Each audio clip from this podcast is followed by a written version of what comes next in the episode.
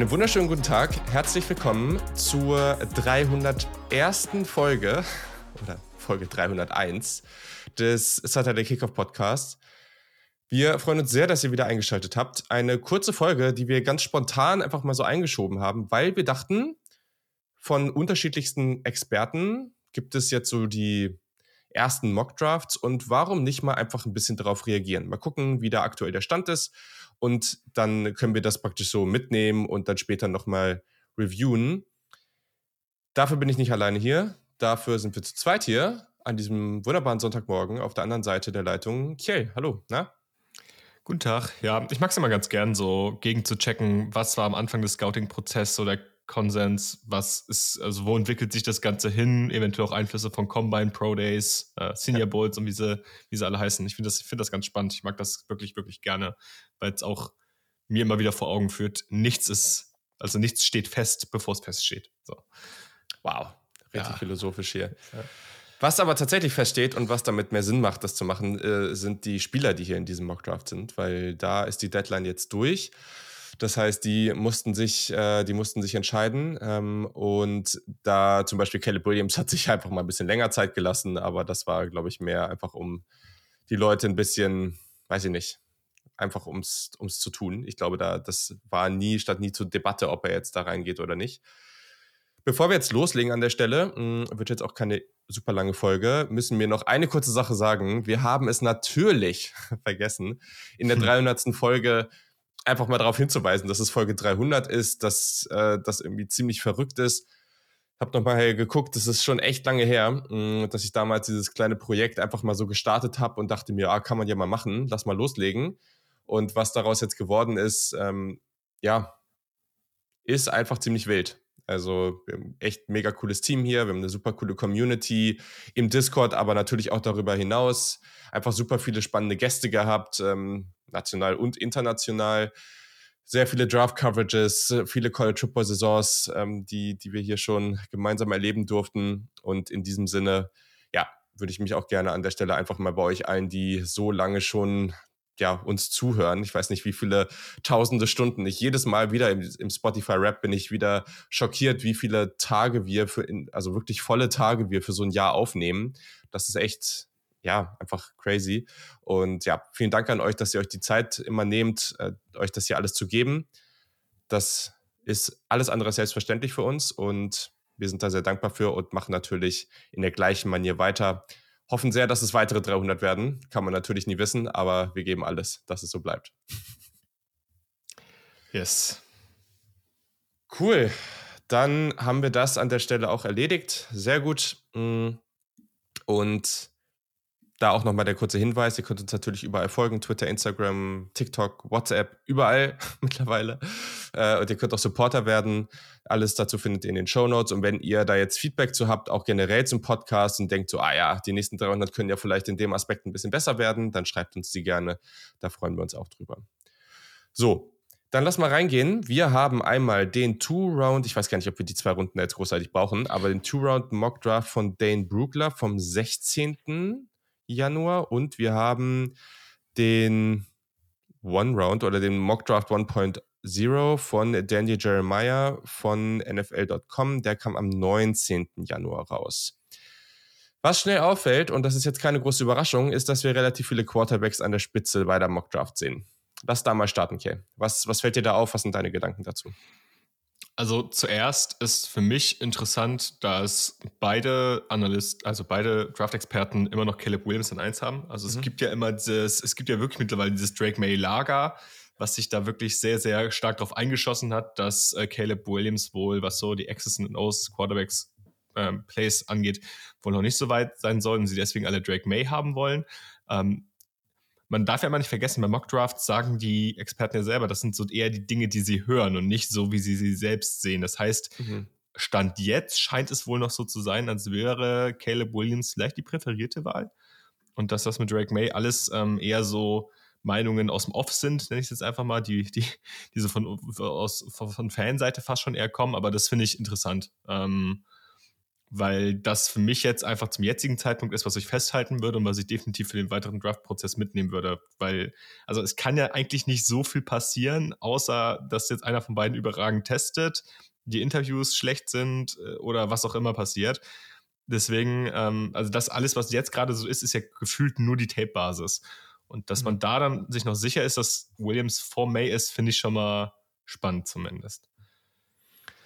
Vor allem gibt es ja auch dieses Narrativ und das haben wir ja selber auch schon so gesagt. Ich habe das auch selber schon mal, ist schon ein bisschen her. Ich war boah, vor einigen Monaten mal ähm, vor dem Panthers-Bears-Spiel, war ich da in einem, in einem Bears-Podcast zu Gast. Und da haben wir auch schon über die Podcasts, äh, über die Podcast, über die Quarterbacks geredet. Und ähm, da ging es dann genau auch um, de, um das Thema, um die beiden. Und das ist das, was ich habe das da gesagt, aber auch viele andere haben das schon gesagt, dass wenn du jetzt Fields tradest, dass es eigentlich nicht so super viel Sinn macht, dann dir Caleb Williams reinzuholen, der vielleicht in einigen Aspekten besser ist als Fields, aber erstmal wieder dieser ähnliche Quarterback-Typ ist, in dem Sinne, dass er halt nicht die ultraschnellen Entscheidungen trifft, dass er ein bisschen länger braucht, dass er auch vielleicht mal halt eher dieser, ja, einfach dieser, dieser Creation-Typ ist und weniger der, der einfach schnell den Ball los wird. Und dass das natürlich auch dieses Processing ein Problem werden kann auf dem NFL-Niveau. Mm, das, was ich aber hier rausziehen würde, ist, dass schon dass diese Debatte sich wieder sehr krass irgendwie gepusht hat und das aber an einigen Stellen schon einfach noch klar ist. Und ich war jetzt bei den beiden tatsächlich noch nicht so tief jetzt im Tape drin, habe mich jetzt erstmal auf die Positionen fokussiert, die jetzt dann, die jetzt kommen und meine eigenen, also Wide Receiver zum Beispiel. Mm, aber glaube, wir unterschätzen trotz alledem noch, dass es sehr, sehr viele Leute da draußen gibt, die einfach Caleb Williams als das klar beste Talent in dieser Draft sehen. Ich glaube, das ja. ist auch nochmal ein wichtiger Punkt. Also ich glaube auch, also klar, Drake May hat ein krasses Armtalent, aber ja. ich habe von dem, also du siehst bei Caleb Williams einfach Würfe, die macht auch ein Drake May nicht. So, das muss man einfach dann in der Form auch so sagen. Ähm, und das ist jetzt auch überhaupt nicht despektierlich gemeint. So, Drake May ist genauso ein sehr, sehr gutes Quarterback-Prospect und ich bin ähnlich wie du noch nicht so tief in der Evaluation drin, dass ich jetzt für mich festhalten würde, der ist für mich besser als der andere oder ja. auch im Vergleich zum letzten Jahr. Aber ich bin mir sehr, sehr sicher, dass ähm, die beiden auf jeden Fall die Spitze im letzten Jahr aufgemischt hätten oder einer von beiden zumindest. Ähm, worüber wir jetzt noch gar nicht gesprochen haben, ist, dass die in beiden Mockdrafts jetzt auch wirklich davon ausgehen, dass ein Quarterback gedraftet wird. Also dass man wirklich in beiden Mockdrafts ja. davon ausgeht, dass nicht mit Justin Fields gegangen wird. Was ich auch spannend finde, weil für mich ist diese Debatte, nicht mit Fields zu gehen, noch nicht. Also für mich ist Fields noch nicht komplett weg vom Fenster. Also ich finde, der hat, der zeigt ja Entwicklungsschritte. Also es ist für mich eine Frage, die man sich durchaus stellen darf. Hm. Ja, es ist halt schwierig. Ich verstehe. Das Problem ist, wenn du jetzt, die Möglichkeiten, die du hast, sind ja enorm. Also, ja. du hast dieses Jahr jetzt schon den First Overall und den Nummer 9 Pick. So, das ist ja schon mal Hammer. Natürlich kannst du jetzt runtergehen. Du tradest irgendwie an drei oder sowas oder vier oder wie auch immer, keine Ahnung, irgendwie so ein bisschen runter, falls das möglich ist. Vielleicht sagen sich die Patriots ja geil, wir wollen jetzt irgendwie Williams oder May safe haben. Wir gehen jetzt hoch, du nimmst noch mehr Value mit, draftest dir Harrison Jr. Okay. Das ist auch nice, weil ich glaube, letztendlich bist du dann in der Situation, wo du vielleicht sogar entweder mit dem neunten Pick oder die zweite Runde war, glaube ich, nicht. Die zweite Runde hatten sie, glaube ich, nichts, ne? Ich glaube, in der zweiten Runde hatten sie nichts, ne. Ich glaube, das war irgendwie so, ne? Ja, haben ähm, wir neulich drüber gesprochen. Genau. Und vielleicht ziehst du dann später in Runde 3 oder so, also mit dem neunten Pick dann nochmal, weiß ich nicht, so, ne? aber vielleicht ziehst du dann später nochmal einen Receiver und du hast dann irgendwie einfach mit, mit DJ Moore, aber dann auch noch zwei weiteren, dir so ein ultra gutes Umfeld aufgebaut. Und das hast du ja auch immer wieder benannt. So, letztes Jahr gegen Georgia, das war, oder naja, vorletztes Jahr mittlerweile, oder wobei, nee, es war letztes, jetzt bin ich durcheinander. Doch, es war am 1. Januar in der Nacht, glaube ich. ähm, zu, wo, wo CJ Stroud auch noch bei, bei den Buckeyes war, so, da hast du auch immer wieder gesagt, das war halt ein ultra gutes Team, gegen die sie gespielt haben und Harrison Jr. hat mit denen gemacht, was er wollte. Ja. Vielleicht ist das auch die, vielleicht ist das auch der Weg für Fields, dass du ihm einen Receiver dazu gibst, den der aus einem ähnlichen System oder aus dem gleichen College-System kommt und der einfach so, so gut ist, dass er ihm das, vielleicht das ein bisschen abnimmt, was er vielleicht noch nicht so gut kann Und die ja. anderen Aspekte bleiben aber da. Also ich finde das auch weiter entspannt. Nur das Problem auf der anderen Seite ist, wenn du jetzt nicht, wo du an eins draftest und diese Chance hast, es ist so gut gelaufen für dich, wie es nur laufen kann. Du tradest mit den Panthers letztes Jahr, dann sind die trotzdem so schlecht, dass du den First Overall bekommst.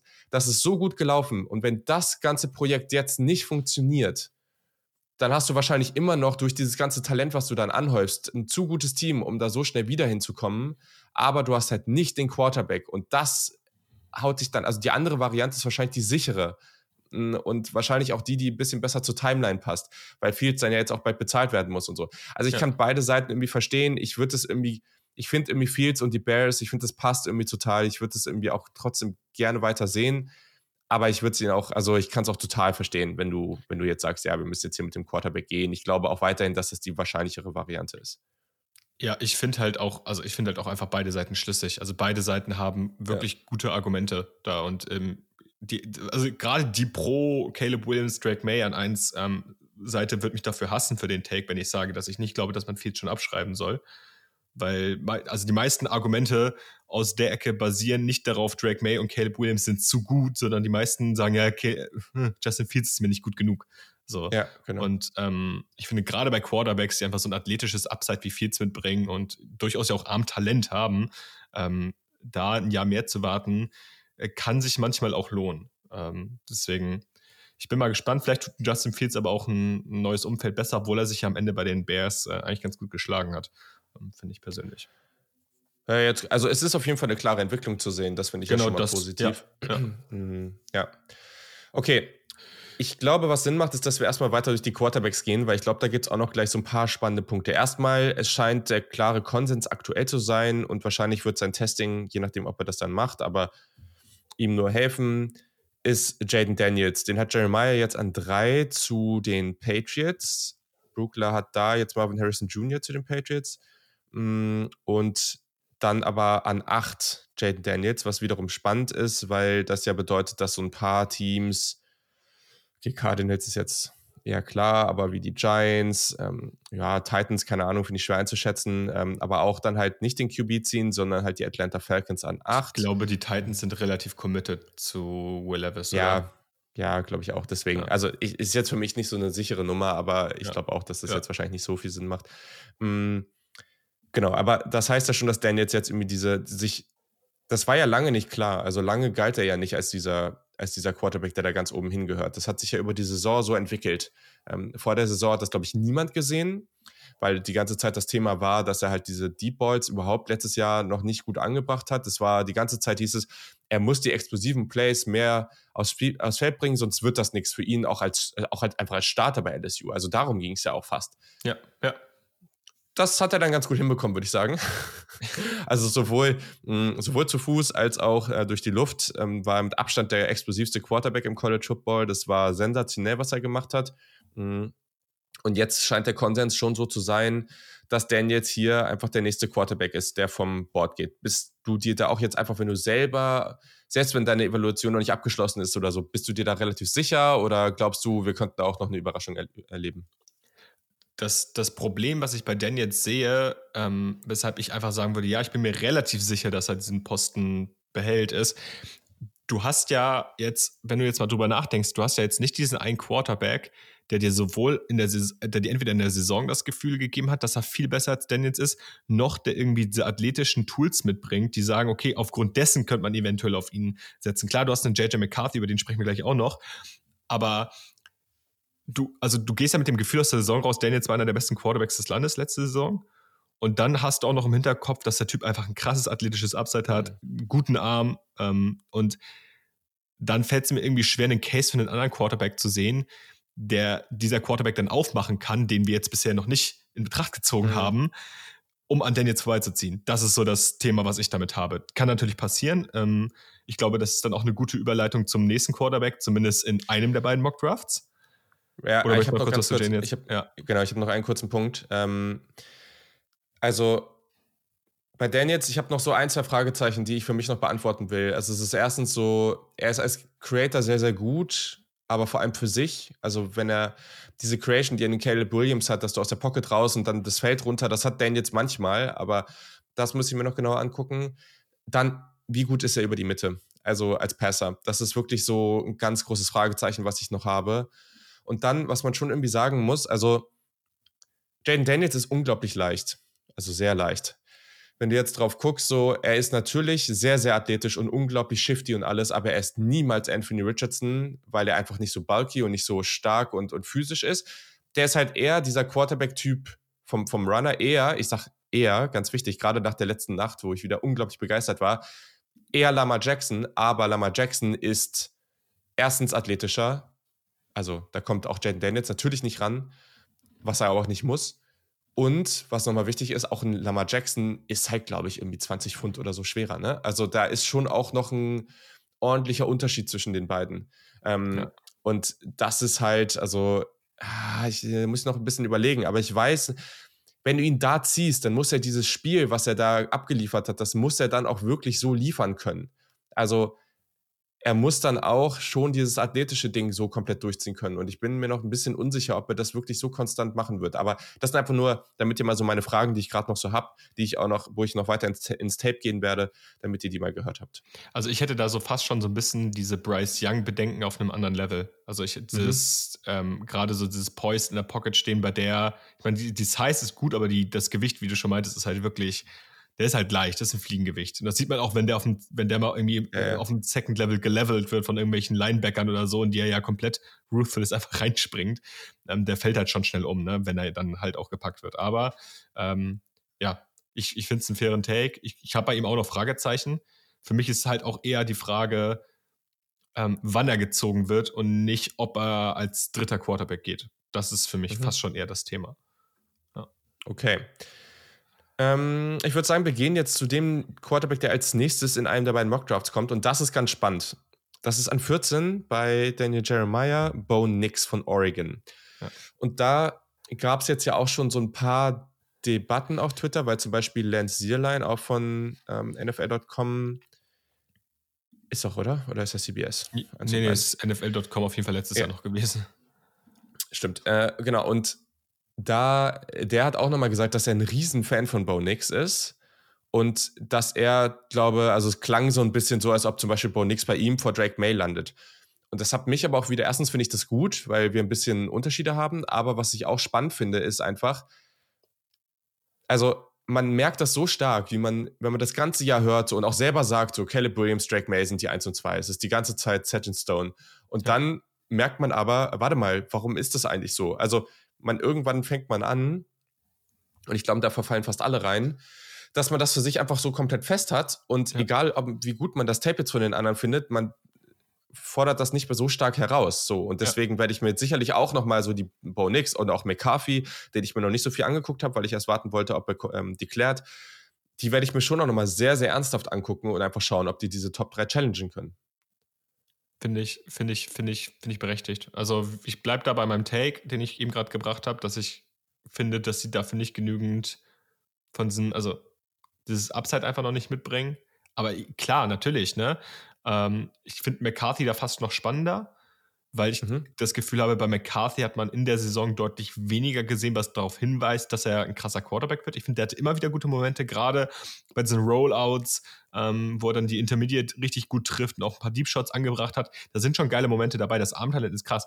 Aber den finde ich zum Beispiel im Gegensatz zu einem Bo Nix noch super underdeveloped, einfach so was den Bodytype mhm. angeht. Da sind wir wieder beim Thema. Und bei Bo Nix, ich weiß nicht, es ist ein Five-Year-Starter am College gewesen. Der hat einfach seine guten Momente, aber auch hier wieder so ein bisschen die Justin Herbert-Frage: so, wie viel ist die Offense? Ähm, was kann er in einer anderen Offense zeigen? Also bei Auburn hatte der auch einfach Momente, wo man sagt, ey, das war halt nicht NFL-würdig. So, ähm, das ist halt, das sind halt schon Fragezeichen, die ich da habe. Ähm, was ich jetzt auch gesehen habe, was ich nicht finde, ist, dass manche Leute halt wirklich sein Armtalent bzw. seine Armstärke auch angezweifelt haben. Und das, das sehe ich persönlich nicht. Also ich finde, Bonix hat definitiv einen NFL-Arm. Ähm, mhm. Und ich kann verstehen, dass man den in die erste Runde mit reinbringt. Dieses Challenge in der Top 2 finde ich auch immer, oder Top 3 finde ich auch grundsätzlich immer gut, wenn Leute das machen, wenn es ihre Meinung ist. Was, wo wir nicht reinverfallen sollten, ist, Dinge jetzt plötzlich anzuzweifeln, nur um ja. sie anzuzweifeln. So, und das ist, glaube ich, immer ein schmaler Grad. Und das bei manchen Experten, also zum Beispiel einem Lenz Seelein, wenn der das sagt, dann glaube ich dem auch, dass er das so dass er das so sieht. Es gibt natürlich auch immer diese Experten, die dann halt mhm. einfach Kontroverse reinbringen, damit sie Klicks auf ihre Sachen kriegen. Wir wissen alle, von wem du redest. Okay, ja. sehr gut. Also, ja, Bo Nix finde ich ganz schwierig. Das ist ein bisschen das Baker Mayfield-Syndrom von damals. Ähm, weiß ich nicht. Das, also, bisschen Mickey Mouse Offense, super gute Offensive Line, kaum unter Druck gewesen. Ähm, auch sehr viel Zeit teilweise hinter der Offensive Line. Ne? Also er, er, wird den Ball, glaube ich, auch relativ schnell los, aber teilweise hat er halt auch einfach die Zeit. Und dann ja. denkst du dir auch immer so, ja, was soll ich jetzt damit machen? Wie soll ich das evaluieren? So, das wird dir in der NFL nur selten so passieren. Ich glaube, Lamar Jackson Super hat viele Yards after Catch auch. Ne? Hat also richtig, schon richtig durch, viel. Ja, haben wir alles schon ja. durch äh, hier, äh, hier durchseziert. So, ne? Das ist schon... Ja. Ist schwierig. Also Lamar Jackson hatte letzte Nacht einen Play, wo er einmal so Ewigkeiten Zeit in der Pocket hatte, aber das passiert halt wirklich selten. Hm, Bonix ist schon athletisch, aber ja, da müssen wir mal gucken. Ich finde JJ McCaffrey auch weiterhin interessant. Also gibt jetzt schon wieder auch ein paar Leute da, aber jetzt auch mehr Leute, glaube die sich jetzt auf Twitter mal ein bisschen Tape angeguckt haben und das jetzt sonst mehr NFL verfolgen, die dann auch sagen, ja, ja der ist es doch nicht. Aber das ist halt wieder das Ding. Also, wie wichtig ist Production eigentlich noch? Was Anthony Richardson letztes Jahr super Beispiel dafür. Ähm, McCarthy hat schon tolle Tools, er hat schon super Ansätze. Die, die, die Highs, die er zeigt, die sind schon sehr, sehr high. Also, die, ich erinnere mich auch an Ohio State, an das Spiel, wo er dann über die Mitte so ein paar Dinger da so in absolut super kleine Fenster reinballert. Also, ja ja, gerade dieses Development, was da noch möglich ist. Das ist aber auch gerade das, also es ist halt wirklich das Development, auf das man da setzen muss, weil ich habe das mal in einer anderen Folge gesagt, ein Quarterback, dem diese Offense nicht anvertraut wird, aus welchen Gründen auch immer, die über eine Halbzeit zu tragen. Ich meine, es klappt trotzdem. Es hat bei Michigan trotzdem geklappt, sage ich immer wieder. Ich bin immer ein bisschen kritisch da. Ich habe immer ein bisschen Angst, wenn nicht mal der eigene College-Headcoach dem jetzt die Offense so in die Hand gibt. Was mache ich jetzt damit? Ähm, aber ja, das ja. ist die Frage, ne? Ist das jetzt die Michigan Offense, die einfach so ist, oder ist das halt, ja? Kann man, kann man auch wieder genau diese Frage stellen. Ich meine, im Endeffekt sind es halt, also ich meine, eine Michigan Offense ist vergleichweise, vergle also es ist wirklich gut vergleichbar mit einer NFL Offense. Ähm, zumindest mit manchen. Ähm, da gibt es deutlich schwerere Offenses zu evaluieren. Also gerade Oregon finde ich zum Beispiel schwerer. Aber. Ach so, ja, das stimmt, ja. Also klar, du, du hast im College kaum NFL-Offenses. So, aber das kommt, also eine Michigan Offense ist vergleichsweise pro, pro -Style. Mein Gedanke wäre jetzt eher gewesen, dass die halt schon dass der, dass der Default der, der Offense eher ist, dass wenn irgendwas mal jetzt gerade nicht so läuft oder sie sich nicht so sicher sind oder irgendwie generell, dass man halt eher run-heavy wird. Das meinte ich jetzt eher. Ach so, ja, gut, okay. Ja. Das ist natürlich das komplette Gegenteil von einigen anderen Teams im College Football. ja. ja. Ich, ist, mal, welche Offense war das nochmal, die irgendwie, irgendwie 20 Passplays hintereinander? Ich weiß es nicht mehr. Es ist auch egal. Aber. Ähm, war das, war das nicht letztes Jahr? So, schreit es nicht irgendwie nach Wake Forest oder Purdue oder irgendwie sowas? Purdue oder? letztes Jahr gegen Penn State oder so war das doch, weißt du noch? Ja, da, wo ja. sie dann wirklich die ganze Zeit Joey Porter getargetet haben. Ja, gut. Ja. Wir, wir verfallen hier wieder in Nostalgie.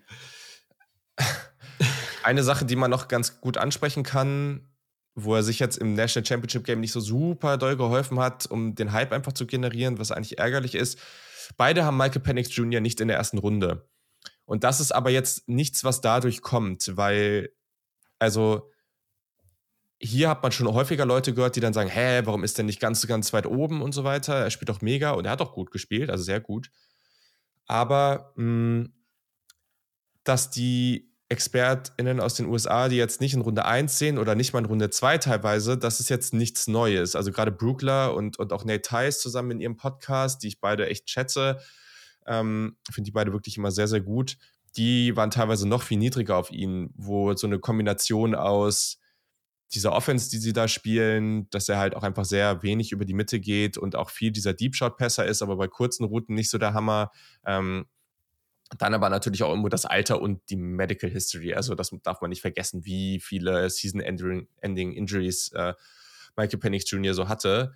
Mhm das finde ich weiter entspannt, wo der am Ende landet und ob der sich im Draft-Prozess jetzt irgendwie helfen kann. Keine Ahnung. Also bei ihm kann das ja wahrscheinlich nur über so Interviews und sowas kommen. Ich glaube, das ist bei ihm wahrscheinlich der Weg, weil ich glaube jetzt nicht, dass der ja. so krass testen wird oder irgendwas. Also ähm, ja, das ist jetzt noch so der Name, der hier ganz spannend ist. Ja, er wirft wahrscheinlich einen äh, unbedrängten Deep Ball beim Combine und alle rasten aus. Ist okay, auch toll. Sehr gut. Cool. So, dann, ähm, wenn wir noch auf so die Top 10 und sowas gucken, dann passiert da ziemlich genau das, was wir, oder zu großen Teilen das, was wir schon seit längerem sagen. Die Top 10, Top 15 wird ziemlich dominiert sein von Offense. Also die beiden Namen oder die Namen, die wir jetzt hier in beiden Drafts sehen, die da jetzt in die Top 10 reingehen, das ist auf jeden Fall Dallas Turner, den beide äh, in der gleichen Range haben. Einmal an 8 bei den Falcons, einmal an, an 9 bei den Bears. Und dann haben wir danach solche Namen wie irgendwie Layatu Latu, wir haben einen äh, Jared Worth, der hier bei Jeremiah an 9 zu den Bears geht. Und danach kommt bei beiden an 12 zu den Broncos. Das ist witzig. Beide haben ihn an der gleichen Stelle. Tyrion Arnold, der erste Cornerback vom Board von Alabama.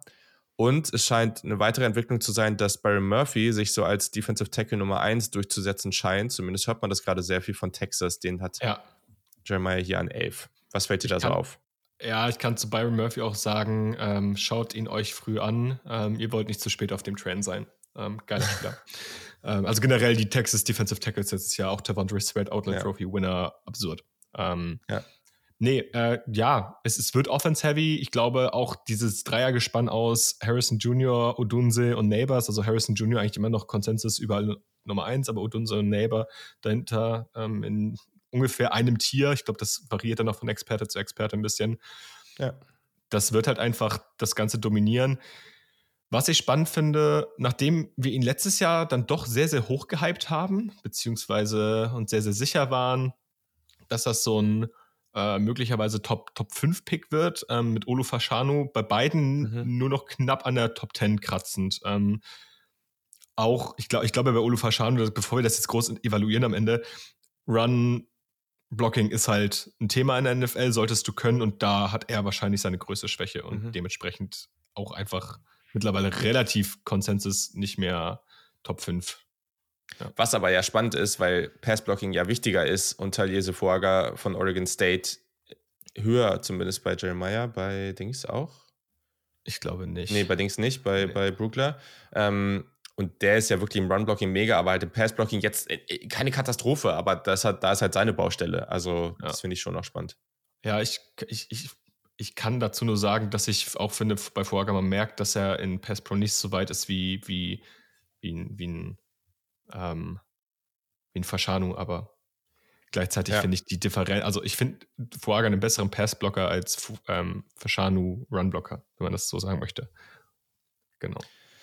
Was ich noch spannend finde, ähm, Brock Bowers als Talent ist ja auch interessant, wo der am Ende gehen wird. Also wir haben den einmal an 5 hier und dann einmal an 5-10 ähm, und das ist wahrscheinlich auch so die Range, was da passieren kann. Also wie siehst du das Ganze? Ich bin einfach kein Fan mehr davon, Titans in den in den Top Ten zu draften. Ähm, egal wie gut er ist. Und das hat gar nichts mit dem Spieler zu tun. Also ich kann mir vorstellen, dass Brock Bowers in der einen Offense in der NFL äh, mit Abstand der beste Talent der Liga wird, aber in der anderen NFL-Offense einfach ähm, versauert mit 500-Yard-Saison nacheinander gesteckt. Das liegt, also für mich macht es immer mehr Sinn, wenn du die Möglichkeit hast, früh eine Waffe zu ziehen, dann zieh lieber den besseren Receiver. Also dann zieh lieber den nächsten Receiver.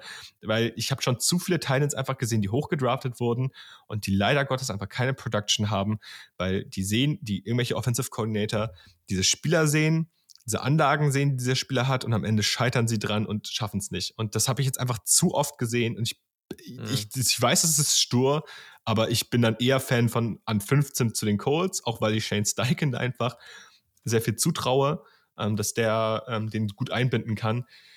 Nee, also gerade an fünf, wenn dann noch ein Odunsi da ist, dann gib mir halt lieber den nächsten Receiver. Ich sag, wie es ist. Dann, gib, dann nimm halt zwei Jahre hintereinander für die Chargers einen Shot of Receiver. Ich glaube, Odunsi kann man sich darauf einigen, ist auf jeden Fall das bessere Prospect als ähm, Quinton, Quinton Johnston letztes Jahr, mhm. den sie ja dann gedraftet haben. Ähm, ja.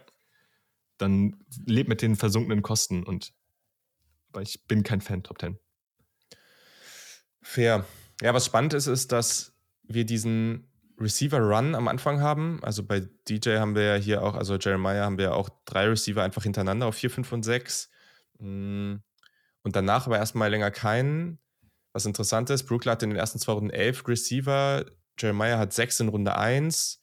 Mich wundert es ein bisschen, dass da einige wirklich fallen. Das finde ich interessant. Ich kann mir aber auch vorstellen, dass es daran liegt, dass die halt einfach sagen, so, wir haben diese klaren Top-3-Talente und danach haben wir einfach sehr, sehr viele. Und dann ja. Lassen wir uns damit ein bisschen mehr Zeit und gehen auf andere Positionen. Also ich, ich kann mir irgendwie nicht vorstellen, dass ein Troy Franklin jetzt hier erst an 54 geht. Das finde ich irgendwie sehr, sehr spät. Ähm, ja. Aber trotzdem kann ich mir vorstellen, dass das so in die Richtung geht. Eine Sache, die ich auch mittlerweile für relativ wahrscheinlich hatte, ich habe noch keine feste Grade, aber Brian Thomas Jr. ist in beiden Fällen so Mitte Runde 1 und ich glaube, dass das passieren wird, weil ähm, erstens hat er eine gute Production gehabt. Dazu kam, dass da auch noch einige Bälle waren, die Jane Daniels dann bei ihm auch einfach nicht so gut getroffen hat, wodurch es noch mehr gewesen wäre. Plus, der Typ wird richtig ordentlich testen.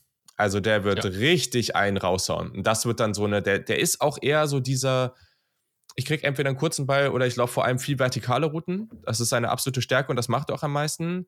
Hat auch diesen Basketball-Background, die hat die Size, Ultra-Athletik und sowas. Also ich, ich glaube, das wird so ein bisschen, mal gucken, wie sein Testing da auch wird, aber ich glaube, das wird so ein bisschen wie die, dieser Metcalf-Case und dann werden die Teams den Fehler nicht nochmal machen, den so spät zu ziehen. Also ich glaube, dass so, so die, so, weiß nicht, Pick 20 ist wahrscheinlich irgendwie, wenn er das, wenn er wirklich so testet, wie ich es erwarte, dann ist das, glaube ich, also so, so der Floor für ihn. Ich glaube, ja. niedriger wird es nicht. Nee, bin ich, bin ich bei dir. Ähm, ich glaube, ich glaube, bei Brian Thomas wird es auch irgendwie entscheiden. Das wird wieder ein Case sein für du brauchst eine Offense, die ganz genau mit diesem Speed irgendwie klarkommt. Ähm, mhm. Weil er ist, noch, er ist halt nicht der komplette Receiver im Vergleich zu anderen First Round. Ja. Sondern er hat halt eine ganz klare Rolle, aber auf der ist er komplett Elite. Ja. Ja. Cool. So, hast du noch irgendwelche ein, zwei Spieler irgendwie, wo du sagst, das findest du noch interessant oder so? Ich meine, wir könnten jetzt hier irgendwie jeden, jeden einzelnen Pick analysieren, aber genau. Was ich spannend finde, Kool-Aid McKinstry fällt immer weiter in vielen Mock-Drafts. Mhm. Ist jetzt mittlerweile Ende Runde 1 angekommen und das, obwohl er eine wirklich gute Saison gespielt hat. Ähm, von dem, was ich so höre, heißt es halt, ja, du hast ja halt einen Cornerback, der super gut ist und keiner hat irgendwie Bedenken, diesen Cornerback zu draften. Der ist super ready.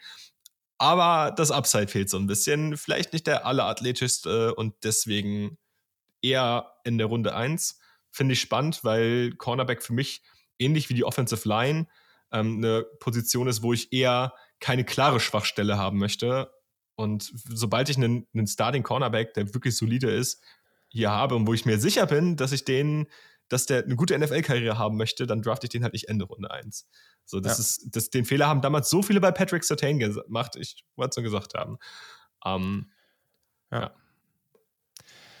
Was ich noch spannend finde, das fällt jetzt in Jeremiah, ich habe den anderen jetzt gerade müsste ich jetzt auch nochmal nachgucken, aber gerade bei Jeremiah fällt es mir jetzt gerade sehr auf. Wir reden halt in dieser Draft sehr viel und auch, auch berechtigterweise über Quarterback, Wide Receiver und all diese Talente. Aber wenn wir mal hier auf die Tackles gucken, der Gute hat also in der ersten Runde hat der Joe Alt von Notre Dame. Dann haben wir Fuaga von, von Oregon State. Dann haben wir äh, Fashanu von, äh, von Penn State. Dann haben wir Troy Fautanu von Washington, übrigens auch sehr interessant, wie sehr der irgendwie immer weiter nach oben klettert. Dann haben wir Aber JP, den projecten, glaube ich, die meisten auf Guard mittlerweile. Also okay, das ist generell so ein Thema. Stehen. Ja. Ich bin mir sicher, also ich hoffe, der spielt einfach Guard, weil das ist von der Size wieder so ein Thema bei dem. Dann aber auch wieder die Frage, ob du den an 16 ziehen willst. Aber okay, gut, ne? Ja, ich, ich nehme ja. jetzt erstmal so die, die jetzt das potenziell spielen könnten. Dann hast du JC Latham von Alabama, auch als, als Tackle. Dann hast du Emeritus Mims, ganz wenig gespielt, aber halt ultra talentiert. Ähm, den hast du da auch noch. Dann hast du Tyler Guyton von Oklahoma. Da hast du Jordan Morgan von Arizona. Auch hier wieder das, die Frage, Tackle oder Guard? Klar, absolut. Ja. Aber zumindest, wenn du jetzt einfach mal so oder so, ne, das sind acht ja. Stück. Acht ja. in Runde 1. Also das heißt ja theoretisch noch einen Graham Barton, kann ich kurz, also theoretisch sogar noch einen Graham Barton zu den Packers, den haben sie jetzt hier auch Interior Offensive Line projected, aber der hat am College auch Tackle gespielt. Also könnte ja. theoretisch auch auf Tackle aufgestellt werden. Das heißt, wenn du jetzt mal rechnen würdest, dass du, ich sag mal, von den Offensive Linern, egal, ne, also acht Offensive Liner da in Runde 1 hast, egal ob die jetzt Tackle oder nicht oder wie auch immer, mm, du hast, ich sag jetzt mal, vier Quarterbacks, du hast ah, vielleicht fünf Wide Receiver, da bist du schon bei über der Hälfte der, der Picks oder ungefähr bei der Hälfte der Picks, ähm, die in Runde 1 sind, nur für diese drei oder für diese Positionsgruppen.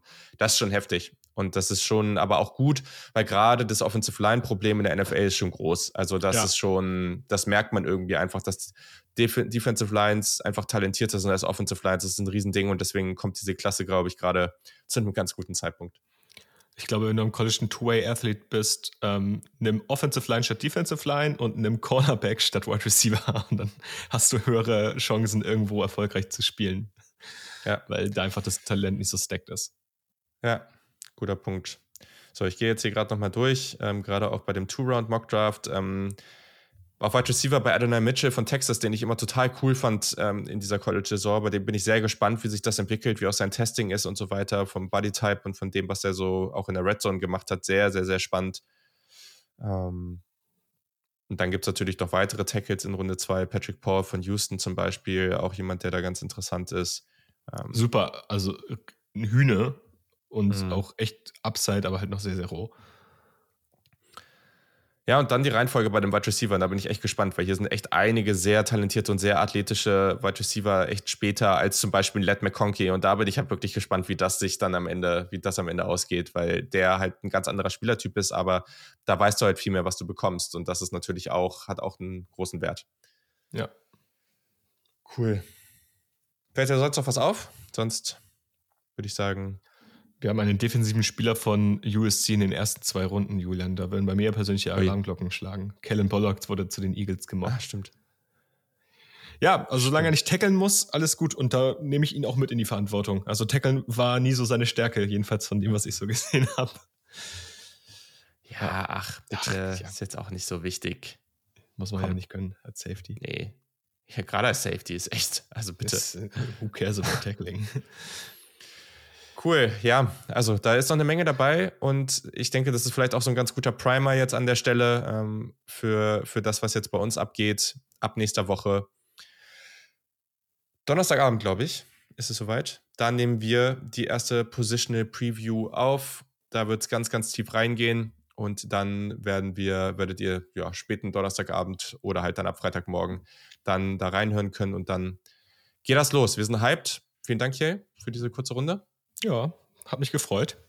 Ja, ebenso. Sagt, haut mal euer Feedback raus, haut mal raus, was ihr zu den Mockdrafts denkt und dann hoffen wir, dass ihr noch äh, ja, Spaß habt heute bei den NFL-Spielen, ähm, bei den, bei den Playoff-Spielen. Und ja, es ist beides gut, ne? Also entweder ihr, entweder euer Team kommt weiter, das ist nice, oder es ist raus und dann beginnt die Draft-Season für euch dann so richtig und dann seid ihr bei uns vielleicht ein bisschen mehr am Start. Das ist, äh, das ist doch auch nicht so ganz schlecht. Insofern, vielleicht ein kleiner Trost. Lieben wir. Also, dann bis zum nächsten Mal. Ciao. Ciao.